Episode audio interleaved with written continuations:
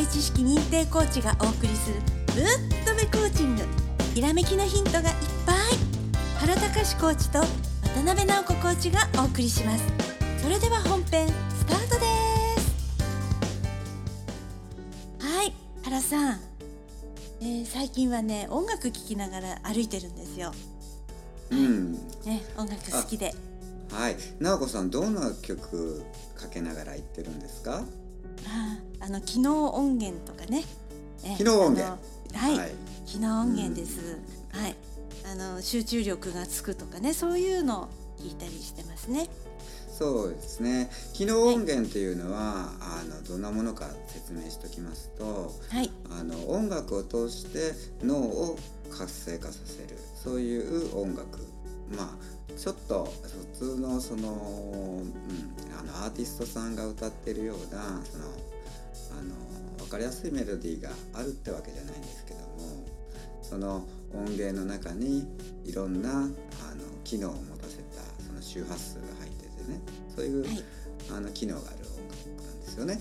はい、はい、であの音楽以外にもその、まあ、以前の放送の中でねあの香りっていうところにフォーカスしてみて、はい、それでも、えー、気分はどんどん変わっていくっていうのを伝えたと思うんですけどね。はい、最近直子さんどんな感じのアロマがい。いんですか、はい、はい、えあの例えばなんかこう集中したい時とか何かこう、はい、勉強したい時とかね集中したい時にインチューンですね。このブレンドオイルを使ってます。うん、うん、はい、はい。どんな使い方するんですか？えあの手首のところにちょっと塗ったりとか、うん、そうですね。あのー、うん、おでこにちょんと眉間のあたりにちょこんと塗ってみたりとかね。顔はね、皮膚が薄いのでちょっとだけにしてるんですけれども、はい、もうその瞬間キューッとこうなってえ、あのバリバリこうね集中してパソコン打てるみたいなそんな感じですね。そうですね。あの、はい、集中力を高めたいシーンとはい、うん、ちょっとこう気分を変えたい時っていうのは非常に有効な、まあ、お名前からねあのその状態が表されているんですけども、インチューンフォーカスブレンドっていうっていうのがあってね、はい。うん、それをまああのこれから受験勉強とかねなんかこう、はい、年末ここ勝負な時例えば音楽ねする方だったら、えー、ライブの前とかねなんかちょこんとやると、はいいい結果が生まれると思います。そうですね、うん、はい。とっても素敵な香りです。はい。はい、今日も奈良直子さんあのはい、うん。えー、質問を読みますね。はい。お願いします。渡辺コーチ原コーチいつもポッドキャストを楽しみに聞いている飲食業を営んでいる30歳代の女性です。私は社会人になって勤務先のレジのお金を横領する上司に出会ったことが3度経験あるのですがいつも横領するのは全員店長や役職についている人なんです。私は必ずバレて解雇されることが分かっているのになんでするんだろう。その人はまだ人生が長いので犯罪するのはなぜかどうしてやってしまうんだろうかと考えてしまいます。私は少しだけならバレないだろうとお金の欲しさよりも会社や世の中に対しての訴えや不満が募っての行動だと感じてます。原コーチと渡辺コーチはどう思われますか？はい。はい、質問きましたね。ねはい。はい。うん。そうですよね。うん。まあこのね、そういうことする人っていうのも。まあ、お仕事ね始められた時にはそんなことを思ってもなかったんだろうけども、はい、なんかね偉くなってねそういうふうになったらまあやっちゃうような人にねなっちゃうんですよね。はいまあいろいろなねこのシーンの中でね例えばそのね国をねあのまあ政治やってる人とかでもまあ大きな企業のね社長さんとかでもまあなんかこういう行為行為をねなんかやってしまうケースがありますよね。はいせっかくねこうあのうん。ね役職について傍から見ると成功しているようであっても、うん。なんかそれをねあのダメにしちゃうようなことをしてしまうっていうのは、ねちょっと残念なことですよね。でうん。そのことについて今この質問者の方、はいうん相談してきてるっていうことなんです。うん、なこさんねこの、はい。まあ、相談者の方がまあ言われている、まあ、お金欲しさよりも会社や世の中に対しての訴えっていうことを、まあ、相談者の方は言われてるんですけどもはいなこさんはどう思われます？そうですね。はい。あのーまあコーチング的に言うと、あのーこその上司の方とか店長とかね、うんそういう方が持ってるブリーフシステムのことをね、ちょっと感じるわけなんですよ。ね、せっかくね、あのーうまくいってるのにぶち壊しにして、あの不幸になってしまう。うん。そのね、あの不幸をかんうん。感じるところがコンフォートゾーンになってるのかもしれないですよねもしかしたらね、ん。そういうブリーフシステムを持ってるのかもしれないですね。そうですね、はまああのその人の取り巻く環境っていうのはその職場だけとも限らないのでだからまあ家庭とかその会社外のそのまあ環境の中でもその思われてるそのなんか訴えっていうかねなんか自分の中にあるその違和感というものがやっぱこういう行動に出てるのかもわからないですね。ね。変わりたいんだけれども、どうやって変わっていいかわからなくって、うん。で、えーそういう行動の方に動いてしまう。うん、でその中でまあ僕からね伝えたいなと思うことっていうのははい、あのまあ人の脳っていうのはやはりこうまあおかしなことをたまにする時がある。はい、うん、でその時におかしな行動ですよね。これもそうですけどこうなんかこれしたらいけないのになんかやってしまう時っていうのははい、あのまあそうですよね、まあ、要は戦争とかいじめとかってダメなのは本当は分かってるはずじゃないですか。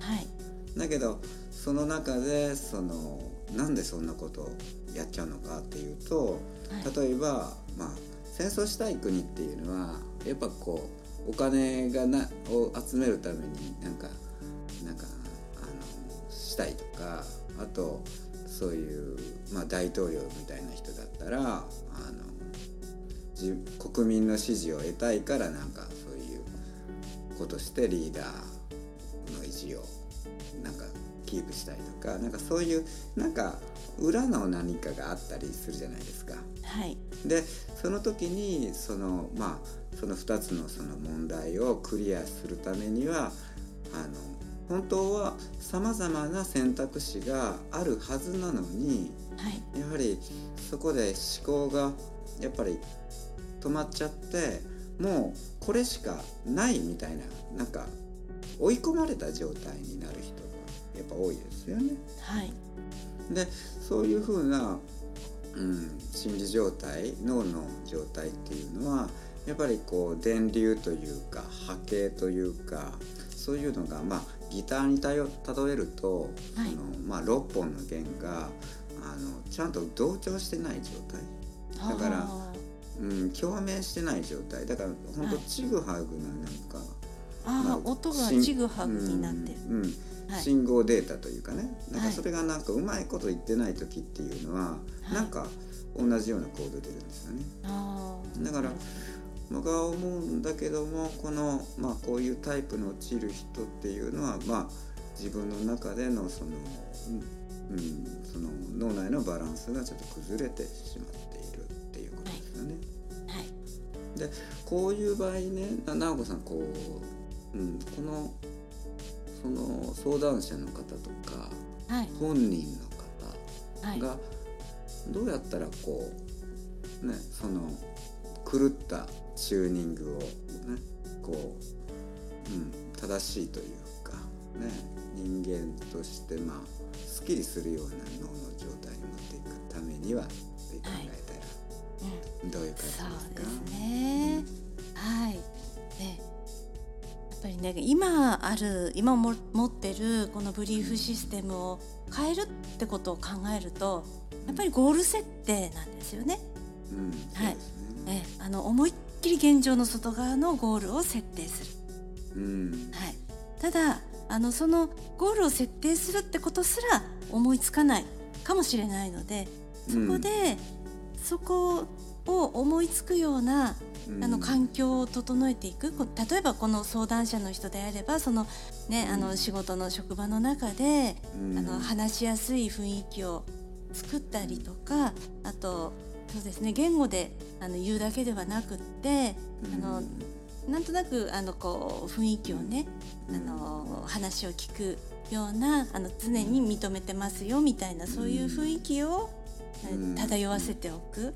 うん。はい。うん。うん、例えばあの後ろ向いててもこう、あのちゃんと気持ちが伝わるような、そういう感じの関係づくりをしていくっていうことがあったらいいのかなと思います。そっから始まらないとあの、うん。始まるきっかけですね。で、うん。だんだんにこうねそういうのあの話、えーなんかこうねうん。話せる雰囲気があるんだなと思うようになったら、うん。コーチングの方の雰囲気に持っていくっていうことですよね。例えばゴール設定だとかあの、うん。ブリーフシステムっていう言葉が使うのが難しかったらセルフトークですよねまずね。